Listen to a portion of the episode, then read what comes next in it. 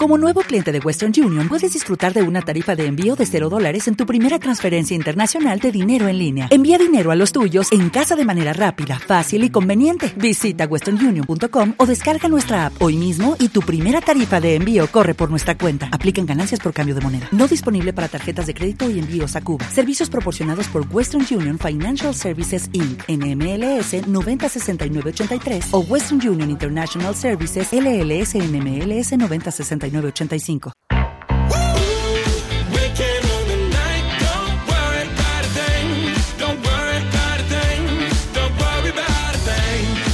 Fue el cabeza de lista de Si son si puede las elecciones del 24 de mayo. El ya concejal en el ayuntamiento es uno de los seis que tiene la formación de la que se dijo en un primer momento era llave de gobierno y de la que ahora se dice es llave para posibles pactos. Mañana su grupo va a acudir a la primera cita convocada por la alcaldesa, quiere Carmen Morillón, lo dijo el lunes en esta casa en Onda Cero, impulsar el diálogo y el consenso, entregar a los grupos un estado de las cuentas municipales y empezar a hablar de los que parece van a ser dos asuntos fundamentales en esta legislatura. Empleo y servicios sociales. Mario Suárez del Fuello, ¿qué tal? ¿Cómo está? Bienvenido a Onda Cero. Hola, buenos días. Ya empezando a pensar en clave municipal y al mismo tiempo cerrando curso escolar, ¿no? En el cole. Sí, efectivamente, estamos con el final del curso escolar, con todo el trabajo que eso conlleva y a la vez pues estamos lógicamente en clave municipal, que es la responsabilidad política que asumimos las concejalas y los concejales de Decisión Si Puede. ¿Va a ser usted el portavoz del grupo? Lo decidiremos en estos días, antes del viernes, tomaremos la decisión quién va a ser la persona que representa al grupo. ¿Y va a ser usted quien acuda mañana a la cita con Carlos Morillón? A la cita de mañana no voy a acudir yo, sino que va a acudir eh, David Alonso, que es el número 3 de la candidatura. Em, anunció foro, ya el sábado lo escuchamos en los discursos que eh, se pronunciaron durante el pleno de investidura medidas para favorecer la transparencia, presupuestos participativos. Dijo aquí el lunes la alcaldesa que estaba dispuesta a renunciar a parte de su programa electoral, es consciente de que necesita pactos, que quiere que todos los grupos estén en las empresas municipales, que va a fomentar el diálogo y el consenso ¿Esto es un buen comienzo? ¿Empiezan a sonar bien las cosas? Yo creo que es imprescindible que, dada la composición que hay, la democratización, diría yo, del ayuntamiento, la cantidad de grupos, la fuerza con la que irrumpe, que no nos cansaremos de decirlo, Sesión si puede, y todas las ideas que trae Sesión si puede de la nueva política, es imprescindible transformar determinadas prácticas del ayuntamiento de los últimos cuatro años y también de otros anteriores. Por supuesto, para nosotros es innegociable la es innegociable que en las empresas municipales haya transparencia y claridad y por lo tanto tienen que estar todos los grupos municipales ahí representados. Es imprescindible que haya desde, desde ya, desde cuanto antes, un rescate ciudadano del que nosotros hablamos y haya un dinero destinado ya desde, desde el principio de este mandato para dedicar al rescate ciudadano. Y otro aspecto que es fundamental y al que hay que dar una vuelta, un, hay un vuelco en esta ciudad que es una de las cosas de la, de lo que nosotros consideramos rémora de los últimos cuatro años es todo el aspecto referido a la cultura. Creo que ahí hay que avanzar hacia un nuevo modelo de cultura, un modelo de cultura participativa. Hay que eh, contar con la gente que hace cultura en la ciudad, con las asociaciones, con los grupos, y hay que darle un vuelco a ese, hay que mm, dar un vuelco en cultura. Mm. Y por supuesto, los otros dos grandes ejes en los que hay que llegar a acuerdo con la participación de la ciudadanía son el Plan General de Ordenación y son eh, todo el tema del, del, del, plan de vías, el tema del metrotren, es decir, son aspectos fundamentales. ¿Sus 12 puntos entonces siguen siendo irrenunciables? nuestros 12 puntos para sesión si puede siguen siendo irrenunciables y van a ser el eje fundamental de, nuestra actuación en el ayuntamiento. Llegaremos hasta donde nuestro, nuestros votos y nuestra capacidad de, de convencer a las demás personas de que forman parte de la cooperación municipal eh, sea posible, pero vamos a seguir con ellos y vamos a seguir con una política cercana a la ciudadanía. Otro aspecto fundamental es el tema, decía, de la participación, perdón. Sí, la participación ciudadana, que es algo que ustedes han reivindicado desde el minuto uno en campaña electoral. Efectivamente, nosotros vamos a plantear desde el minuto uno en el ayuntamiento la necesidad de eh, que haya consejos municipales en todas las áreas o todas las áreas fundamentales para que haya una participación ciudadana y también empezar a ver cómo se hacen presupuestos participativos. Esa es una tarea de todos. Eh, sobre esos consejos que ustedes eh, pedían que fueran retransmitidos por streaming, que se pudieran ver a través de Internet, Carmen Morillón dijo aquí el lunes que no pone ninguna pega, que que quizá hay alguna pega legal, que habrá que hacer modificaciones y que es posible que eso no pueda conseguirse a, corto plazo, que habrá que llegar al consenso entre todos. Pues eh, es una buena noticia que supongo que todos los grupos municipales van a coger con la misma satisfacción. Vamos a ir viendo Mm, paso a paso, minuto a minuto de la vida municipal, si esas, si esas, si esa, ese cambio en el ayuntamiento de Gijón se produce y lo vamos a ir viendo y ahí vamos a estar las personas que representamos a Decisión si puede. Oiga, ¿por qué no fue posible el pacto de la izquierda? Eh, no fue posible que José Chu sea alcalde de la ciudad, es decir, no fue posible que el candidato del PSOE sea el alcalde de nuestra ciudad.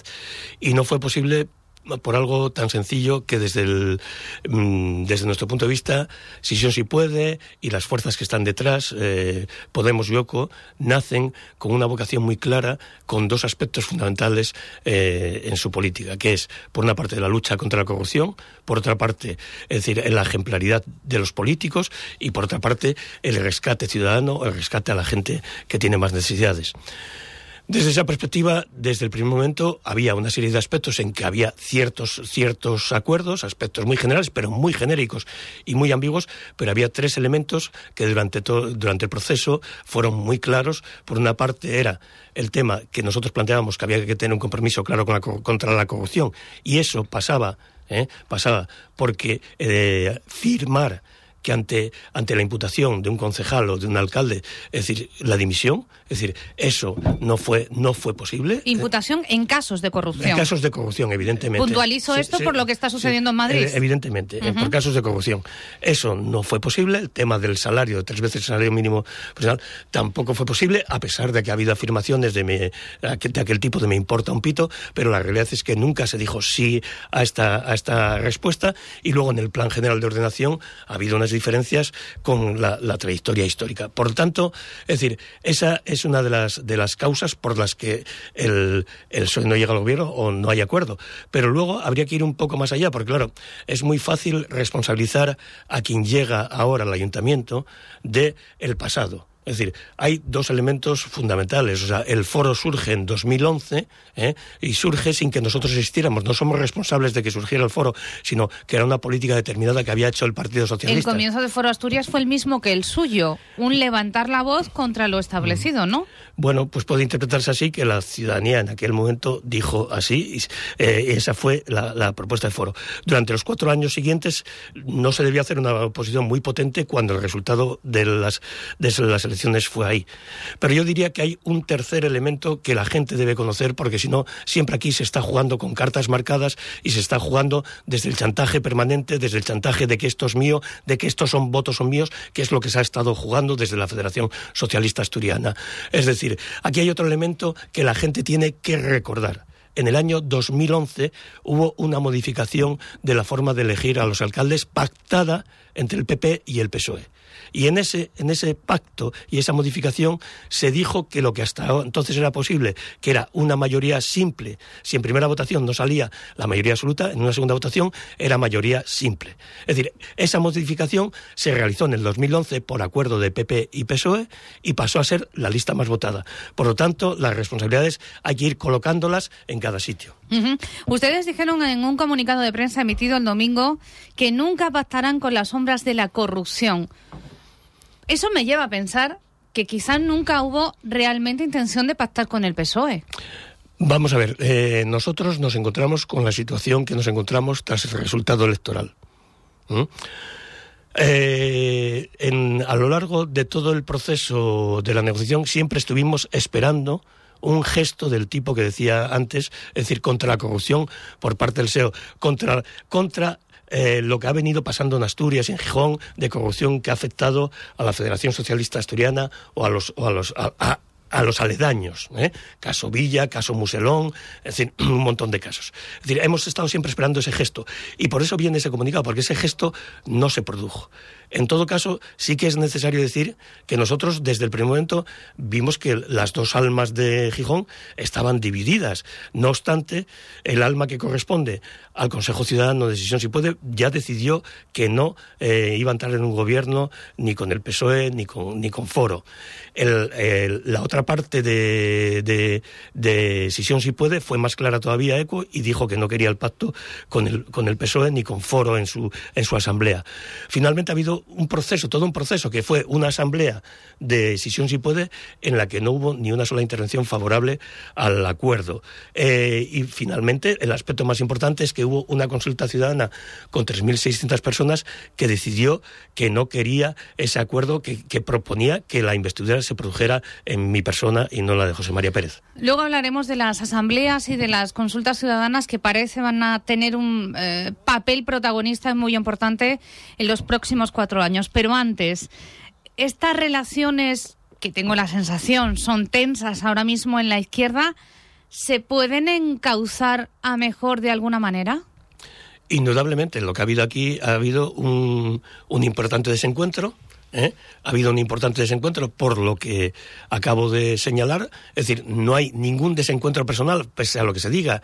No hay ningún elemento del pasado que nos mueva a nosotros más que los la gestión política. Esto no es un rencor contra alguien concreto. En absoluto. Es decir, en mis relaciones personales eh, con José María Pérez eh, son exactamente las mismas de cortesía y educación que con la alcaldesa, con Carmen Morillón, ni más allá ni más acá, o sea, porque no hay otro tipo de relación con ninguna de las personas y desde mi punto de vista los elementos políticos son distintos a los elementos personales. Por lo tanto, nada de ningún rencor, nada de influencias externas, es que, vamos, tendría gracia que a Sisión si puede se le hablara de, de, de presiones externas cuando 3.600 personas decidieron qué se hacía. Es decir, ya quisiéramos que el resto de partidos utilizaran esos, esa metodología. Porque, ¿eh? ¿Van a seguir con esa metodología? Vamos a seguir consultando los aspectos fundamentales políticos a nuestros inscritos y en general a la ciudadanía. Nosotros nos encantaría que acordáramos con todo el mundo que el próximo Plan General de Ordenación Urbana o los aspectos más destacables de ese Plan General de Ordenación Urbana fueran consultados no solo con las federaciones de vecinos, no solo con los constructores, no solo con distintas asociaciones, sino en general con la ciudadanía. ¿Cómo va a afectar a cada barrio ese Plan General de Ordenación? ¿Cómo va a afectar al, es decir, cómo se incluye en ese, en ese Plan General el Rinconín y qué va a ser el Rinconín para la ciudad? Eh, en ese Plan General, si nos leemos los programas electorales, tienen ustedes más coincidencias con Foro que con el PSOE. En las coincidencias que hubo sobre el programa electoral, efectivamente nosotros planteamos, planteamos que no se realizara edificación en altura en la zona rural, planteamos diferente al foro que se incluya la zona del Renconín y había unas diferencias con el PSOE en, cuanto en cuanto al tema del Plan General de Oración que mantenía inicialmente el plan histórico de urbanización en la zona rural. Se lo habrán preguntado en más de una ocasión, pero tengo que insistir. ¿Por qué no ocurrió lo mismo en Gijón que en Oviedo? ¿Somos Oviedo y si son si puede, son lo mismo? Somos Oviedo y si son si puede, no son lo mismo. En Sisión si puede, lo primero que hay que destacar, pues sería una falta de respeto, sino a nuestros compañeros y compañeras, hay otra organización política que es ECO en Somos Oviedo no está ECO. Fíjese que no le he preguntado por las diferencias de situación en ambas ciudades, mm. ¿eh? sino por las diferencias mm. entre formaciones. A las dos las unimos a Podemos, pero entiendo que, y usted me lo acaba de decir, no somos lo mismo. No, no, no somos, no somos lo mismo y esa, esa, esa es una realidad. En todo caso, la decisión, decisión si puede, es una decisión que está tomada desde abajo, es decir, y con un refrendo importante de, la, de, de, de, esa consulta ciudadana. ¿eh? Y en cuanto luego ya entraríamos en la situación de las dos, de las dos ciudades y de la concepción de la política diferente también, ¿no? Porque nosotros siempre dijimos que el tema no solo era, era necesariamente una cuestión de aritmética, de aritmética, sino que la política eran otras cosas y que aquí se había producido una situación diferente y era una situación en la que todo el mundo había perdido eh, votos en estas elecciones, salvo si se puede, que surgía con, con, con, fuerza. Ustedes en los días eh, anteriores al pleno de investidura tuvieron la sensación de que esto era un intercambio de cromos. Lo tuvimos desde el primer momento, intercambio de cromos o, cromos o chantaje a la ciudadanía, que nosotros llamamos. Es decir, nosotros vivimos unas situaciones en las que nos, nos, nos enteramos por la prensa de los pasos siguientes o de los lugares a los que éramos invitados o de las, o de los, o de las propuestas que se nos hacían, eh, que se nos hacían llegar como programas o como puntos de un programa. Todo eso nos íbamos enterando eh, por la prensa ya a hechos consumados. Es decir, evidentemente si algo hemos pecado, eh, hemos pecado de ser unos amateurs y de ser la primera primera vez que estamos en esto y no y no y no y no saber actuar ante estas situaciones mm, de manera comunicativa. Ustedes son conscientes de que para cambiar el sistema hay que cambiarlo desde dentro. Somos conscientes que el sistema hay que cambiarlo desde dentro, pero siempre teniendo en cuenta la ciudadanía, siempre teniendo en cuenta los movimientos sociales, no olvidarse de ellos y partir de ellos para transformar las cosas. Cuando el sábado en su discurso, en su intervención en el ayuntamiento, habló de hemos recibido muchas presiones, ¿se refería a presiones del resto de grupos de la izquierda o presiones de Podemos? No hemos tenido ni una sola presión de Podemos. No hemos tenido ni una sola presión, ni Podemos Madrid, ni de Podemos Asturias. Han sido absolutamente exquisitos, es decir, en el respeto a la candidatura de Unidad Popular, si, son, si puede, como no podía ser de otra forma.